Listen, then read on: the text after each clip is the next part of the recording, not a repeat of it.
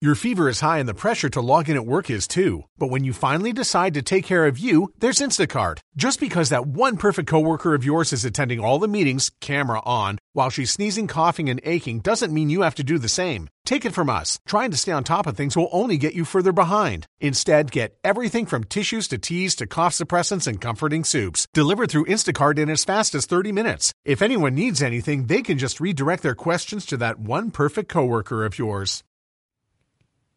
Memorias de mi profesión. Ser mujer en España, 1969-2012, por Carmen Hidalgo Lozano.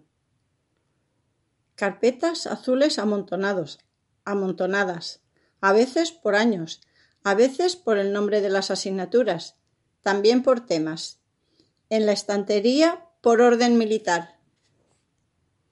Filas que parecían descansar tras la orden del sargento, alineadas por tamaños. En el ordenador se apilaban en el jeroglífico arborescente. Fácilmente se podía comprobar a través de la búsqueda que muchos archivos estaban duplicados, triplicados, cuadruplicados. No sabe cómo empezó. Creyó que se trataría de un momento. Solo se trataba de encontrar los escritos de tipo profesional que había realizado a lo largo de su vida. Ni siquiera quería encontrar todos, no hacía falta. De momento le había venido a la mente, sin saber por qué, alguno de ellos que echaba en falta en su escritorio. No se trataba de los más importantes, de aquellos que le habían resultado imprescindibles en el hospital o durante sus clases. No, no. Lo que echaba en falta quizás no se podía catalogar exactamente como profesional. Quizás lo había escrito por puro placer, porque no era algo necesario. Una vez metida en faena, se vio enfangada en ello. Sentía una emoción parecida a la que se siente cuando está subiendo a la montaña, camino de la cumbre. No importa el hambre, no importa la hora, y casi no importa el ángulo con el que están incidiendo los rayos de sol.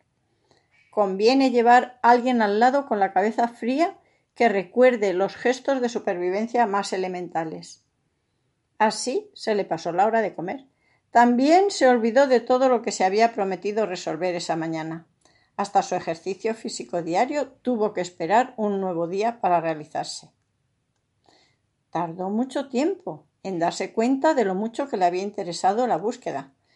También pasaron años hasta que descubrió que el motor principal de su alma quemaba su energía principal bajando por aquel desfiladero o trepando por las rocas de aquella montaña. El documento que buscaba era Reflexiones sobre el panfleto antipedagógico de Ricardo Moreno Castillo, que le habían hecho escribir durante el máster para el profesorado de secundaria. Ni necesitaba el documento ni necesitaba el máster absolutamente para nada. Los otros alumnos no acertaban a comprender qué hacía allí Patricia, entre ellos, a sus cincuenta y ocho años, casi la edad de la jubilación.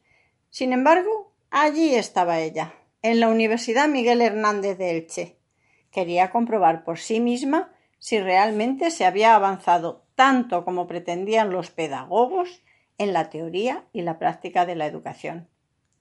O quería un título de máster.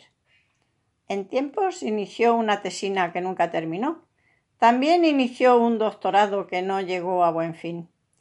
No obstante, no necesitaba engordar su currículum académico para sentirse orgullosa de su carrera profesional. Este escrito le había producido una satisfacción especial, a pesar de que el profesor no la valoró con una calificación especialmente alta. Sin embargo, a Patricia le permitió expresar adecuadamente su opinión madurada a lo largo de tantos años de trabajo en un instituto de secundaria como profesora de formación profesional y ciclos de la familia sanitaria. Entonces le pasó por la cabeza que no podía expresar con franqueza sus pensamientos, porque podían chocar de frente con los intereses del colectivo de profesores de ciclo. Y ahora buscaba con denuedo entre sus documentos con la idea de que, ya jubilada y alejada de aquel ambiente, podría sentirse libre para incluso hacer públicas sus ideas sobre la educación. La verdad es que también deseaba escribir algo sobre su vida y cuando finalmente decidió publicar sus memorias como profesional, me llamó para que le ayudara con la redacción.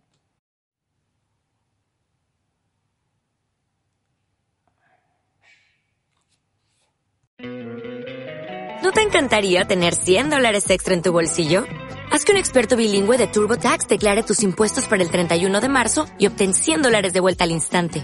Porque no importa cuáles hayan sido tus logros del año pasado, TurboTax hace que cuenten. Obtén 100 dólares de vuelta y tus impuestos con 100% de precisión. Solo con Intuit TurboTax.